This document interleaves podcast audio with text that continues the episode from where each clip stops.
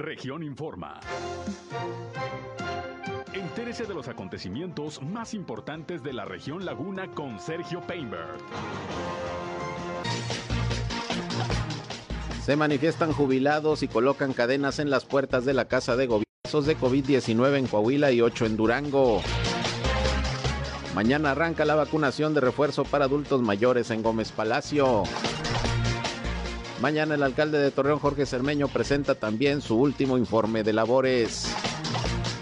Esto es algo de lo más importante, de lo más relevante que le tengo de noticias, de información aquí en esta segunda emisión de Región Informa. Gracias como siempre por estar con nosotros aquí a través de la señal del 103.5 de frecuencia modulada Región Radio, una estación más del grupo Región, la Radio Grande de Coahuila. Acompáñenos, quédense con nosotros. Yo soy Sergio Peinbert, usted ya me conoce. Vamos a la información. El clima.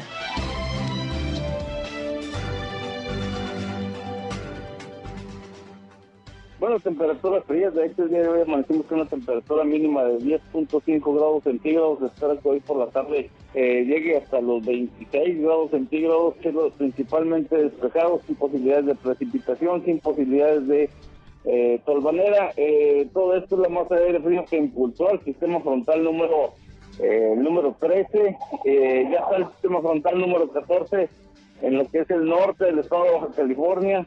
Eh, se espera que este sistema esté entre los 8 a 10 grados centígrados por la mañana. El clima.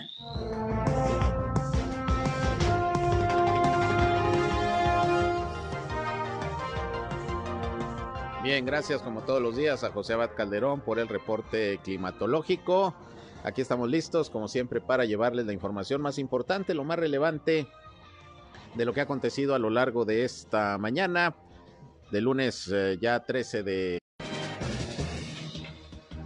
Bien, y como les comentaba, hoy en Gómez Palacio, ahí en las instalaciones de la Casa de Gobierno, se presentó pues una manifestación de alrededor de 20 maestros jubilados que, bueno, incluso cerraron las puertas de acceso ahí con cadenas y están exigiendo pues el compromiso de las autoridades para el pago puntual del aguinaldo. Esto pues se estuvo presentando desde las 7.30 de la mañana, muy temprano, aproximadamente hasta como a las 10 de la mañana. Y para que nos platique qué fue lo que ocurrió y bueno, si ya hubo alguna solución, algún diálogo con los uh, inconformes, tengo en la línea telefónica Osvaldo Santibáñez, él es eh, subsecretario de Gobierno en la Laguna de Durango. ¿Cómo está, subsecretario? Buenos días, tardes ya, buenas tardes. ¿Qué tal, Sergio? Buenas tardes a ti y al auditorio. Pues, ¿qué pasó ahí en las oficinas hoy? Bueno, pues efectivamente, eh, pues no solo el día de hoy, Sergio, fíjate que lamentablemente estas acciones por parte de este grupo de maestros eh, que que pertenecen, eh, bueno, o así son los se han identificado ellos en la sección 44 de, del área de pensionados y jubilados, este, ha venido haciendo estas acciones desde el martes de la semana pasada. Mm. Sin embargo, déjame platicarte algo brevemente. El lunes de la semana pasada, yo recibí a una comisión de profesores y maestras que ellos eh, mismos nombraron para platicar con un servidor y a la vez me manifestaron que eh, la presencia de ellos era precisamente para solicitar que solamente se llevaran a cabo en las fechas y en los plazos eh, los pagos de los aguinaldos concernientes a este año. Mm. Situación que, bueno, con todo gusto me ofrecí a darle seguimiento a sus inquietudes en la ciudad de Durango, eh, con el titular de pensiones, con el titular de la Secretaría de Finanzas, para que, bueno, sus, sus aguinaldos fueran pagados y cubiertos en días eh, los acordados. Eh, después de eso, bueno, ese mismo día, ese mismo lunes, uno de los acuerdos fue que ellos no querían eh, afectar a terceras personas con bloqueos y, afectaciones en las actividades del edificio de Casa de Gobierno. Situación que, bueno, pues al día siguiente, el día martes, pues me sorprende que empiezan a tomar estas acciones, siendo que ya se habían tomado esos acuerdos. Y siendo que evidentemente, bueno, pues las fechas, perdón, de pago, pues aún ni siquiera habíamos llegado a ellas. Y hasta el día de hoy, pues no, no hemos llegado a ellas, es decir, que todavía no hay ningún tipo de incumplimiento.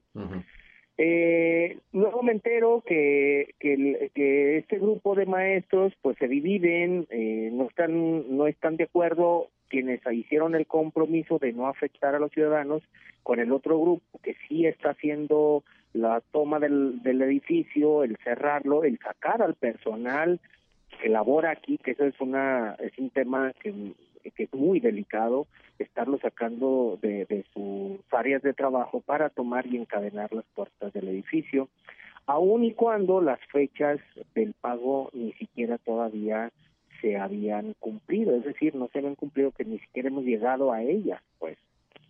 Durante toda la semana pasada se han tenido reuniones con los representantes de, del sindicato en la ciudad de Durango. Tengo entendido que ya se han reunido con el secretario de Finanzas, con el secretario, con el titular de pensiones, y ahí acordaron ellos el calendario eh, para los pagos de estas prestaciones, eh, tomando eh, a consideración que los primeros en cubrirse serían los maestros en activo, fecha que ya se cumplió en tiempo y forma según lo acordado. Tengo entendido también, eh, la información ha fluido en los, en los, medios de comunicación de la capital, donde se acordó que el pago de los eh, de los jubilados será el próximo día 15, hasta donde ya tengo la información, uh -huh. eh, situación que pues evidentemente todavía no llega, llegamos al día 15. Por lo tanto, pues en reiteradas ocasiones durante todos estos días he estado insistiendo a los maestros, al pequeño grupo de maestros, eh, me parece que son seis o siete maestros que vienen y toman las oficinas, como ahora te lo comento, pues para que no afecten a la ciudadanía, que eso es lo más importante para nosotros, porque tenemos aquí en el edificio eh, dependencias muy importantes como el, registro público de la propiedad, como las oficialidades del registro civil, catastro, oficinas que requieren la atención inmediata de la ciudadanía, tomando en cuenta que es la última semana laboral previo a las vacaciones decembrinas. Uh -huh. Esos sumados, Sergio, que este, estamos en el periodo que pues ya la ciudadanía sabe que tradicionalmente se hacen descuentos en muchos de los pagos y contribuciones que se tienen a lo largo del año y es cuando aprovecha la ciudadanía cuando recibe aguinaldos, cuando tienen eh, la oportunidad de hacer estos pagos con descuento, pues para hacer lo propio y se estaba afectando a terceros. Eso es lo que nosotros no aprobamos, es lo que nosotros no estamos de acuerdo en que este tipo de manifestaciones se realicen afectando a terceros, se realice afectando a la ciudadanía. Podrá estar justificada o no su movimiento, pero que se manifiesten con el debido respeto y el libre acceso a las oficinas para los ciudadanos. Ahora, insisto, eh, ni siquiera podemos decir que esté justificada puesto que ni siquiera hemos llegado a la fecha ellos dicen, bueno, es que no confiamos. Bueno, pues, ¿qué les podemos decir, caray? Sí, porque no, ¿cuándo, ¿cuándo debe ser la fecha? ¿15 de diciembre? Sí, hasta donde tengo ya la información, te digo que se han reunido, así fue, ya se cumplió con el pago como lo, lo solicitaron en la fecha, este, en la semana pasada, no recuerdo exactamente el día, pero ya se les hizo el pago a los eh, maestros en activo de sus prestaciones, uh -huh. y bueno, pues ahora sí ya hemos jubilado. Muy bien, entonces, eh, por lo pronto habrá que esperar, bueno, pues al día 15, a ver si no hay ningún inconveniente. Eh, ¿En qué se quedó? ¿Hay compromiso de ya no afectar a la ciudadanía con este tipo de acciones? ¿Hoy hasta qué horas estuvieron ahí cerradas? Pues mira, eh, hace un momento me volví a reunir con ellos, encabezados eh, por el profesor de apellido Arellano, sí. que es el que los encabeza. Sí, Gerardo Arellano.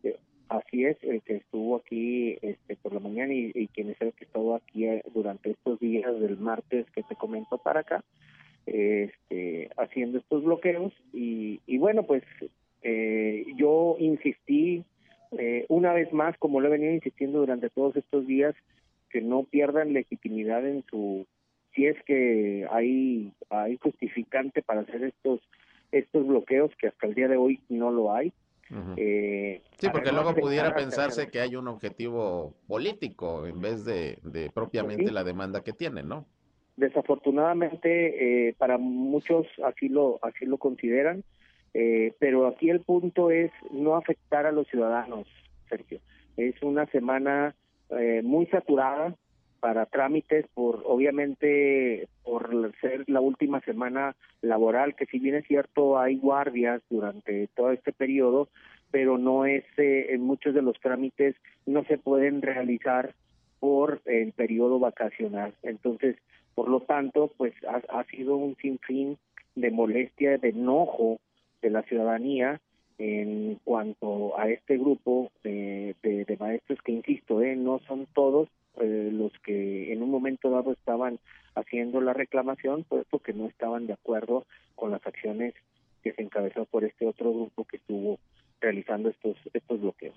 Muy bien, pues eh, estaremos muy pendientes, ojalá que entre la cordura y como dices, pues esperar a la fecha eh, que es el 15 de diciembre, ya si no se les paga, si no les cae la lana, bueno, pues a lo mejor ya tienen más razón para protestar, pero por lo pronto, pues sí hay que, hay que esperar a, esas, a esas fechas.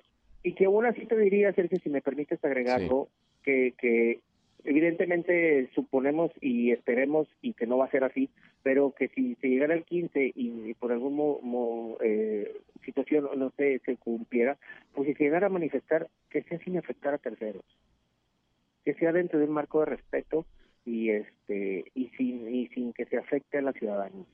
Pero evidentemente no será así. Claro, eso es lo más importante. Pues estamos pendientes, subsecretario. Gracias por contestarnos la llamada y explicarnos cuál es la situación.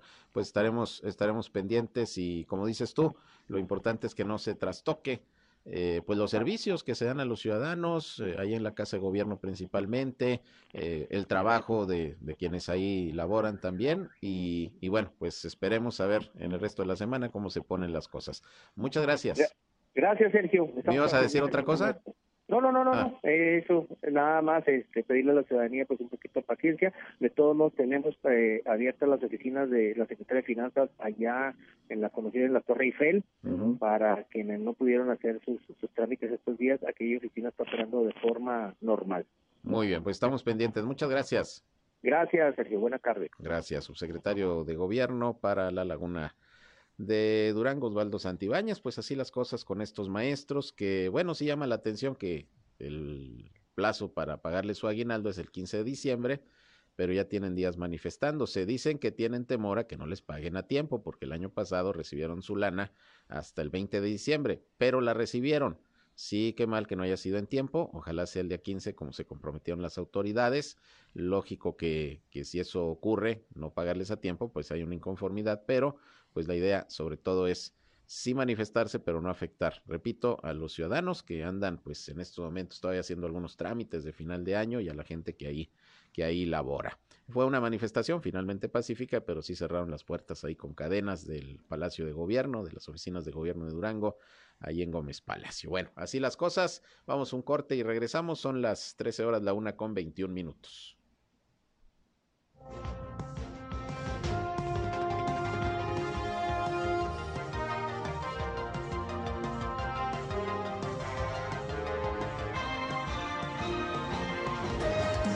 Región Informa. Ya volvemos. Al aire, región 103.5. Continuamos en región Informa. Bien, eh, continuamos con más información y hablando de la laguna de Durango, como se los informé desde esta mañana, Inicia la vacunación de adultos mayores, la de refuerzo, la tercera dosis en Gómez Palacio a partir de este martes, ya 14 de diciembre. Hoy empezó ya, de hecho, allá en la ciudad de Durango y bueno, pues estamos en espera a ver cuándo inicia aquí del lado de Coahuila. Por lo pronto, el gobernador José Rosa Saizpuro emitió un mensaje precisamente haciendo la invitación a los adultos mayores a que se vacunen en Gómez Palacio para que reciban su dosis de refuerzo, la tercera dosis. Ya sabe que va a ser de AstraZeneca, no importa la que sea aplicado eh, en, la primera y segunda ocasión para completar su esquema de vacunación. Vamos a escuchar lo que dijo sobre esto el gobernador José Rosa Saizpuro. Amigas y amigos de la Laguna. Este martes 14 inicia la aplicación de la vacuna de refuerzo para personas mayores de 60 años en el municipio de Gómez Palacio, en las instalaciones de la Expoferia, como ya se hizo en Lerdo y en otros municipios. Es muy importante que lo hagamos en orden y respetando el llamado que se hará por colonia o fraccionamiento. No olviden su identificación oficial y registrarse para el refuerzo en la página Mi Vacuna. En las mismas instalaciones habrá módulos para atender a personas rezagadas. Mi agradecimiento al presidente Andrés Manuel López Obrador, a nuestros médicos y enfermeras, al ejército mexicano, a todos los trabajadores de bienestar encabezados por el licenciado Edgar Morales, así como a, como a, los elementos de la Guardia Nacional, por todo el apoyo que nos han brindado para que este programa de vacunación en Durango haya sido y siga siendo muy exitoso. Sigamos cuidando nuestra salud. Acude por tu esfuerzo. Gracias. Bien, pues ahí está la invitación del gobernador para que acudan a recibir la vacuna de refuerzo los adultos mayores de 60 años, como ya lo había anunciado el gobierno federal. Esto pues como refuerzo, refuerzo de la vacunación, más que nada en estos momentos por la propia temporada y por eh, tratar de protegernos más la población, particularmente con el surgimiento ahora de esta eh, variante Omicron que ya hay por lo menos un caso confirmado en México, ya se confirmó uno en, Inglaterra, por cierto, también lo dio a conocer el primer ministro. Al parecer no es más letal, no es más eh, grave esta variante, según lo que se tiene de información hasta el momento, pero sí muy contagiosa. El asunto es que pues hay que seguirnos cuidando y hay que seguir eh, respondiendo al llamado, sobre todo para la vacunación. Así que a partir de mañana en Gómez Palacio, la vacuna de refuerzo, ahí en, el, en la expoferia, en la expoferia de Gómez Palacio vamos a estar pendientes. Y hablando de Gómez Palacio, también la Tesorería Municipal está informando que sigue aplicando un 80% de descuento en eh, multas y recargos eh, a los que estén rezagados en, en, el pago del impuesto predial o que tengan multas de parquímetros. Esto va a continuar vigente, pues lo que resta del año, aunque saldrán de vacaciones las autoridades Gómez Palatinas. Bueno, habrá guardias en las principales oficinas, entre ellas la tesorería, así que de 9 de la mañana hasta la 1 de la tarde pueden estar acudiendo a pagar con 80% de descuento las multas y recargos, o su impuesto predial, más bien dicho, o los parquímetros, las multas con 80% de de descuento. Así que aprovechen para que se pongan al corriente precisamente en estos conceptos allá en Gómez Palacios, la invitación de la Tesorería Municipal. Por otra parte, le recuerdo que tenemos ya la aplicación de Grupo Región que usted puede descargar en su tablet, en su celular, para que nos tenga ahí al alcance, al alcance de la mano todos los días con la información que le llevamos a través de nuestras estaciones de radio en toda la entidad, cinco, en todas las regiones de Coahuila, y estamos transmitiendo todos los días nuestros espacios noticiosos en cada región, y también está la versión digital del periódico Capital, que el día de hoy pues eh, trae como nota principal eh, un trabajo de mi compañera Yolanda Ríos, en donde señala que se están investigando algunos proveedores de la actual administración municipal de Torreón, que encabeza eh, el alcalde Jorge Cermeño Infante. Según la nota del periódico Capital eh, de Grupo Región, aunque Jorge Cermeño Infante está a días ya de terminar su función como alcalde de esta ciudad, la Fiscalía Especializada en delitos de hechos de corrupción continuará con las investigaciones sobre por lo menos 10 empresas, algunas de ellas vinculadas a dos empleados municipales que se desempeñan, una en servicios públicos y otro en la Secretaría del Ayuntamiento. Señala la nota de mi compañera Yolanda Ríos que estas empresas fueron señaladas por irregularidades detectadas en el ejercicio fiscal 2018 y que dieron origen a la denuncia penal que la Auditoría Superior del Estado interpuso ante la Fiscalía de Hechos de Corrupción contra la Administración Centralizada y contra el CIMAS. Esto fue el pasado julio como parte de dos carpetas de investigación por 75 observaciones no solventadas y que representan daño al erario presuntamente por 332 millones de pesos. Y bueno, se señala que las empresas son proveedoras de distintas dependencias del municipio de Torreón, como CIMAS, pensiones, DIF, Sistema Integral de Mantenimiento Vial y Obras Públicas. Y bueno, se enumeran estas empresas en esta nota de Yolanda Ríos y que estarían siendo investigadas precisamente ante estas denuncias de la Auditoría Superior de el Estado. La particularidad de la mayoría de estas empresas es que son multifuncionarias, eh, multifuncionales, ya que lo mismo pavimentan, que instalan nuevas redes hidráulicas y construyen drenajes pluviales, venden camisetas, cobijas, rentan vallas de protección, pintura y hasta realizan trabajos de recolección de escombro. Por eso esta investigación también a las empresas proveedoras del el municipio de Torreón durante la presente administración municipal. Bueno, ya sabe usted, puede consultar más ampliamente toda esta información en el periódico Capital de Grupo Región. Descargue la, la aplicación, está gratuita para los sistemas Android y también el iOS. Así que le invitamos, le invitamos a descargarla. En otras cosas, pues el fiscal general del estado de Coahuila, Gerardo Márquez Guevara, dio a conocer que continúa la coordinación con otras entidades que son, eh, pues, eh, eh, frontera con Coahuila, como Nuevo León, como Tamaulipas y también Zacatecas, con el objetivo de blindar a la entidad y que pues evite la llegada de grupos delincuenciales, sobre todo de Zacatecas, que ya ve que ahorita está teniendo un serio problema de inseguridad.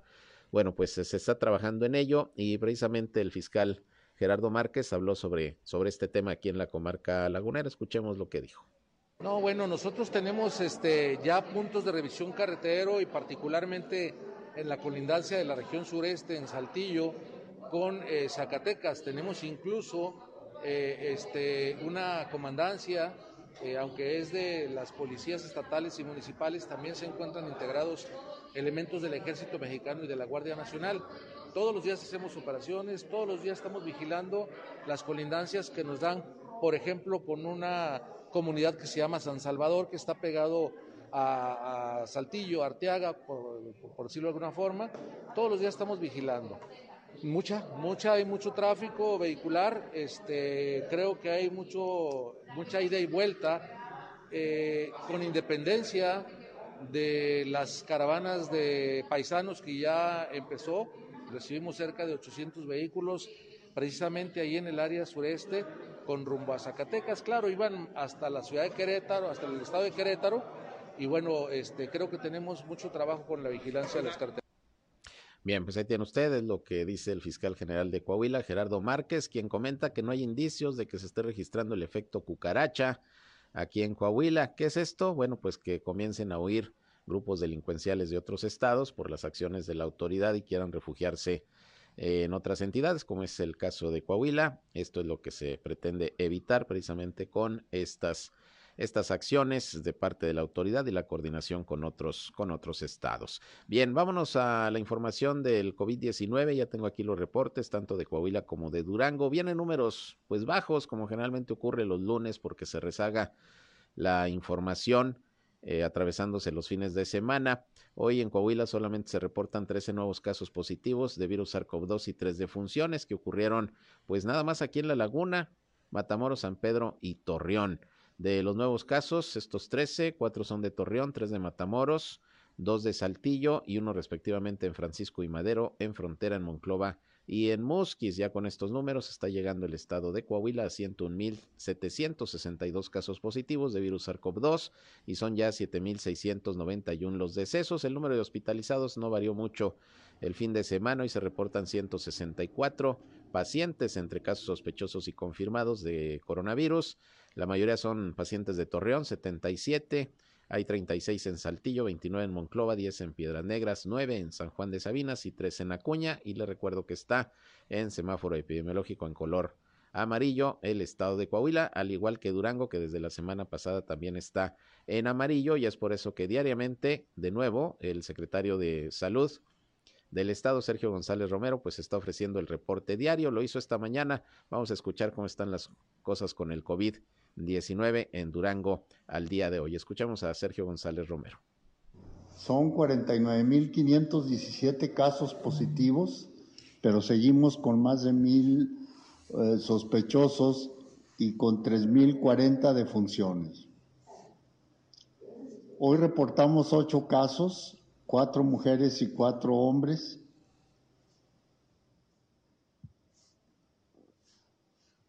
Y de los positivos sigue Gómez Palacio a la cabeza con tres y con uno respectivamente Durango, Guanaceví, Lerdo, Pueblo Nuevo y Tlahualilo.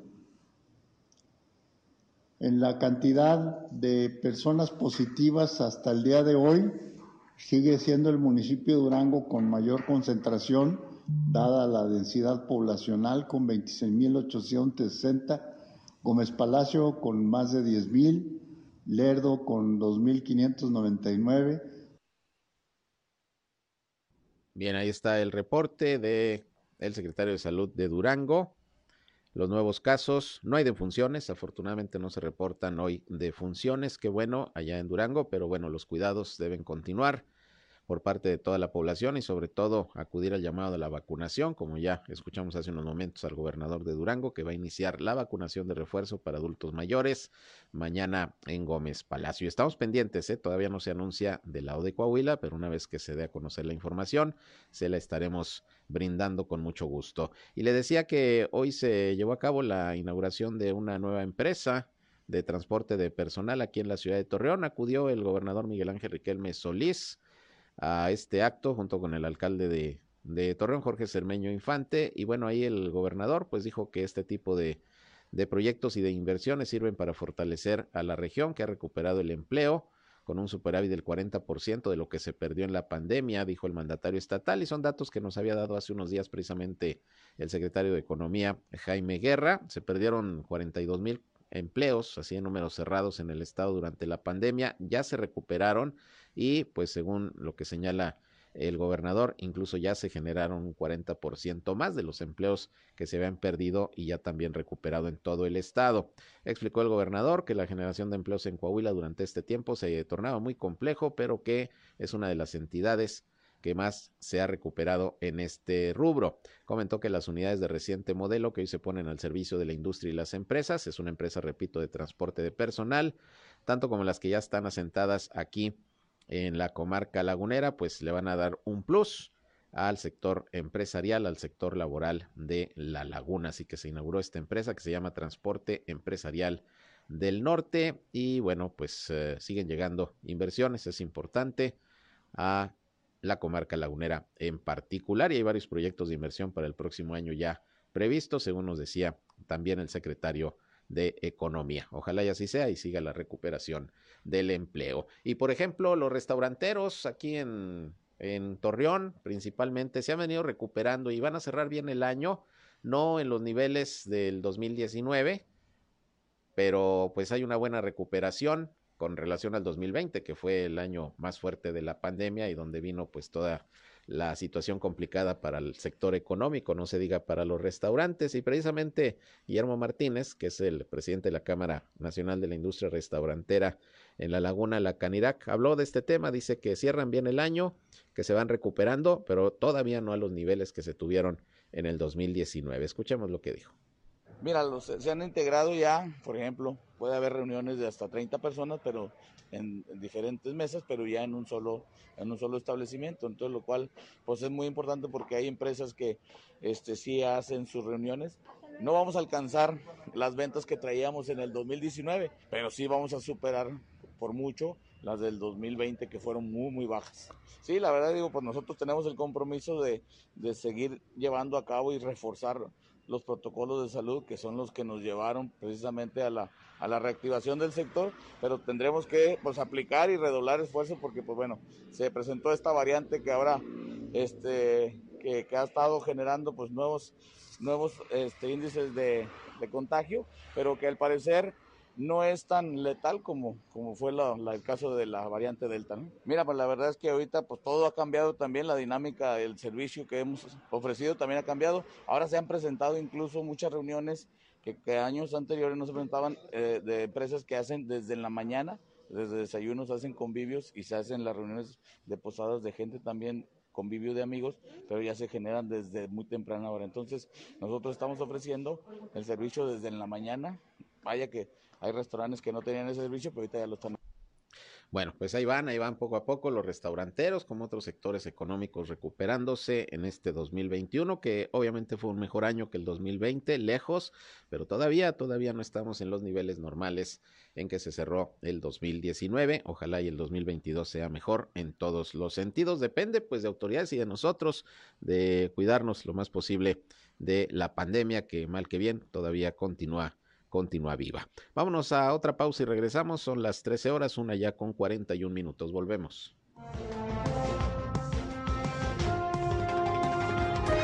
Región Informa. Ya volvemos. Somos Región Radio 103.5. Regresamos a Región Informa.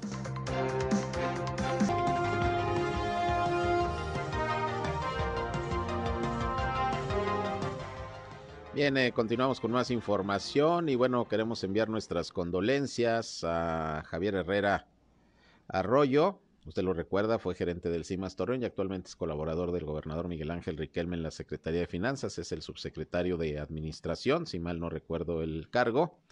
Y bueno, es que lamentablemente el fin de semana falleció su señora madre, María Hermelinda Arroyo Carrillo. Así que enviamos nuestras condolencias por esta sensible pérdida a Javier Herrera Arroyo. Descansa en paz la señora María Hermelinda Arroyo Carrillo. Por otra parte, pues eh, consulta Mitowski, fíjese que publicó los resultados de sus evaluaciones que hace del desempeño de los alcaldes a nivel nacional y también publicó un comparativo del nivel de eh, aceptación que tienen los gobernadores en comparación con la aceptación que tiene el presidente de la República en, en sus estados. Déjeme, voy primero con el tema del comparativo de la aprobación que tiene de la ciudadanía el presidente con relación al gobernador, por ejemplo, en Coahuila. En eh, Coahuila, el presidente tiene una aprobación del 66.8%. Estamos hablando de este trabajo de consulta Mitowski al mes de noviembre. Al mes de noviembre, la popularidad o o la aprobación de, de los coahuilenses al presidente es del 66.8%, mientras que la del gobernador es de 69.5%. Estaría la aprobación de Miguel Ángel Riquelme eh, más arriba que la aprobación del presidente aquí en Coahuila en 2.7 eh, puntos más o menos pegados, pero sí está un poco arriba el gobernador en índice de aprobación en comparación con el presidente. Aquí en el estado de Coahuila, en Durango sí está más abajo el gobernador que el presidente, porque en Durango, según Mitowski, la aprobación al mes de noviembre del presidente López Obrador es de 52.7%, mientras que el eh, gobernador José Rosa Saizpuro aparece con un 45.7%. Estamos hablando de siete puntos abajo el gobernador en nivel de aprobación que el presidente en el estado de Durango. Esto es importante porque vienen elecciones el próximo año y bueno, son indicadores que, que nos eh, marcan cómo está más o menos el panorama político y también electoral. Eso en cuanto a ese comparativo. Pero también Mitowski pues eh, emitió el resultado de la evaluación de los alcaldes a nivel nacional y déjeme decirle que aquí llama la atención que aparece en primer lugar, como el alcalde mejor evaluado a nivel nacional al mes de noviembre, el de Saltillo del PRI, Manolo Jiménez Salinas, que aparece con un 71.4% de aprobación, seguido del alcalde de Tampico, Jesús Antonio Nader, que trae un 70.1%, y en tercer lugar Santiago Tabuada Cortina, el alcalde de Benito Juárez, de la alcaldía Benito Juárez, allá en la Ciudad de México, con un 69.9%. Así que según Mitowski, eh, Manolo Salinas, eh, Manolo Jiménez Salinas, alcalde de Saltillo, que acaba de presentar su cuarto informe y que como usted sabe será el próximo secretario de Desarrollo Social del Estado de Coahuila, ya lo invitó el gobernador a partir del primero de enero. Bueno, pues aparece como el alcalde mejor evaluado, según Mitowski, a nivel a nivel nacional. Bueno, pues interesantes estas cifras, estos datos y evaluaciones que mes a mes realiza Consulta Mitowski. Y hablando de alcaldes, pues mañana, mañana en el Teatro Nazas, el presidente municipal de Torreón, Jorge Cermeño Infante, va a presentar su cuarto y último informe de gobierno. Va a ser a las 19 horas, repito, en el Teatro Nazas. Y hoy, pues los compañeros de los medios de comunicación eh, le preguntaron qué es lo más importante que considera se va a informar el día de mañana, cuáles fueron sus principales logros, qué quedó pendiente. Y bueno, vamos a escuchar parte de lo que sobre esto dijo esta mañana el alcalde de Torreón, Jorge Cermeño Infante. Dejamos una ciudad en mucho mejores condiciones de como la recibimos, con mejoras en todos los servicios. Este, no hay una sola área que le corresponda al municipio que no haya mejorado si hablamos de seguridad pública, si hablamos de agua, de redes de drenaje, de pozos, de cárcamos, si hablamos de plazas, parques, jardines, pavimentos, en todos los órdenes hay mejoría, en todos los órdenes. Hoy Torreón es una mucho mejor ciudad que hace cuatro años.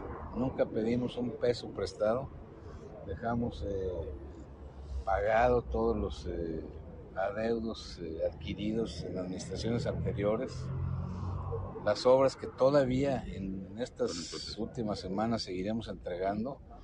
Eh, quedarán saldadas todas. No dejamos adeudos a la próxima administración. Ahorita debe haber alrededor de unas 30, este, todas ya muy avanzadas. Eh, al rato voy a, entregar el gimnasio de las Alamedas.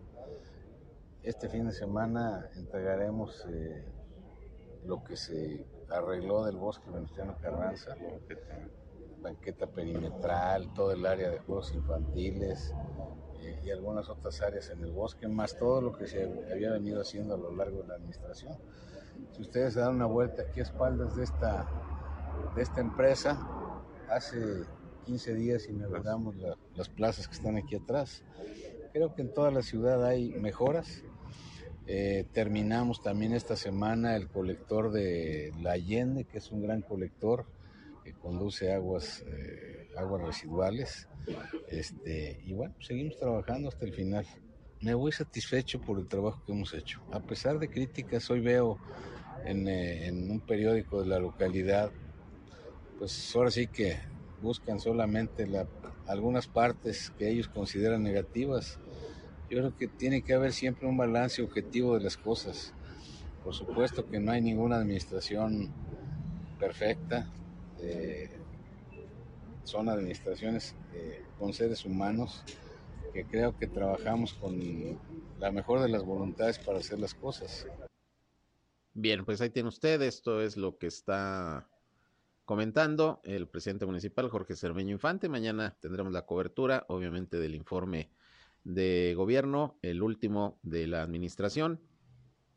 Y bueno, pues pendientes también ya de todo lo que tiene que ver con el eh, proceso de entrega-recepción, que ya está en marcha de alguna manera, pero que en los últimos días pues se intensificará la actividad de los servidores públicos que van a entrar en la próxima administración que va a encabezar Román Alberto Cepeda del PRI y los que van de salida que tendrán que tener todo listo para hacer entrega de sus oficinas y vamos a ver qué sale de todo eso. El alcalde ha dicho que espera un, un eh, proceso de entrega-recepción eh, sin mayores sobresaltos. Bueno, pues ya, ya lo veremos y estamos también a la espera de que el próximo presidente municipal, Román Alberto Cepeda, pues cite a los medios de comunicación para dar a conocer pues algunos de los nombramientos que hará de servidores públicos. Dijo que en una semana, 15 días a más tardar, que creo ya se van cumpliendo, eh, citaré a los medios para dar a conocer parte de, de, de, su equipo de trabajo, a lo mejor no todo, pero parte de su equipo, y todavía no es así, así que pues todavía estamos en espera de que salga el humo blanco en torno a los nombramientos de funcionarios de la próxima administración. Por otra parte, de acuerdo al calendario oficial de la Secretaría de Educación Pública, el próximo lunes 20 de diciembre va a iniciar el periodo vacacional para niñas, niños y adolescentes de las escuelas de la región lagunera de Durango, informó Cuitlaga Valdés, subsecretario de Educación. Destacó que en la laguna duranguense se encuentran 1.206 escuelas en las que laboran aproximadamente 15.000 trabajadores, entre maestras, maestros, personal administrativo y de apoyo, quienes también tendrán periodo vacacional y reanudarán actividades el próximo lunes 3 de enero del año 2022. Así que a partir del día 20 de diciembre, en la laguna de Durango inicia el periodo vacacional en las escuelas de educación básica a nivel público, según se está informando. Así que pues ya viene, ya viene el periodo vacacional en las escuelas, el vacacional decembrino. Bien, pues prácticamente con esto llegamos al final de esta hora de información. Les agradezco su atención como siempre a este espacio y les recuerdo que en punto de las 19 horas nuevamente estamos con ustedes en nuestra tercera emisión, ya con el resumen del día, con lo más importante, lo más relevante de lo que ha acontecido en este lunes 13 de diciembre, aquí en la comarca lagunera de Coahuila y de Durango principalmente. Ya saben, por el 103.5 de frecuencia modulada Región Radio, una estación más del grupo Región, la Radio Grande de Coahuila. Pásenla de lo mejor, si van a comer muy buen provecho. Yo soy Sergio Peinbert, usted ya me conoce y en unos momentos se quedan con mi compañero Reyham con mucha y buena música para todos ustedes. Gracias, hasta las 19 horas. Buenas tardes. Esto fue Región Informa. Ahora está al tanto de los acontecimientos más relevantes. Lo esperamos en la próxima emisión.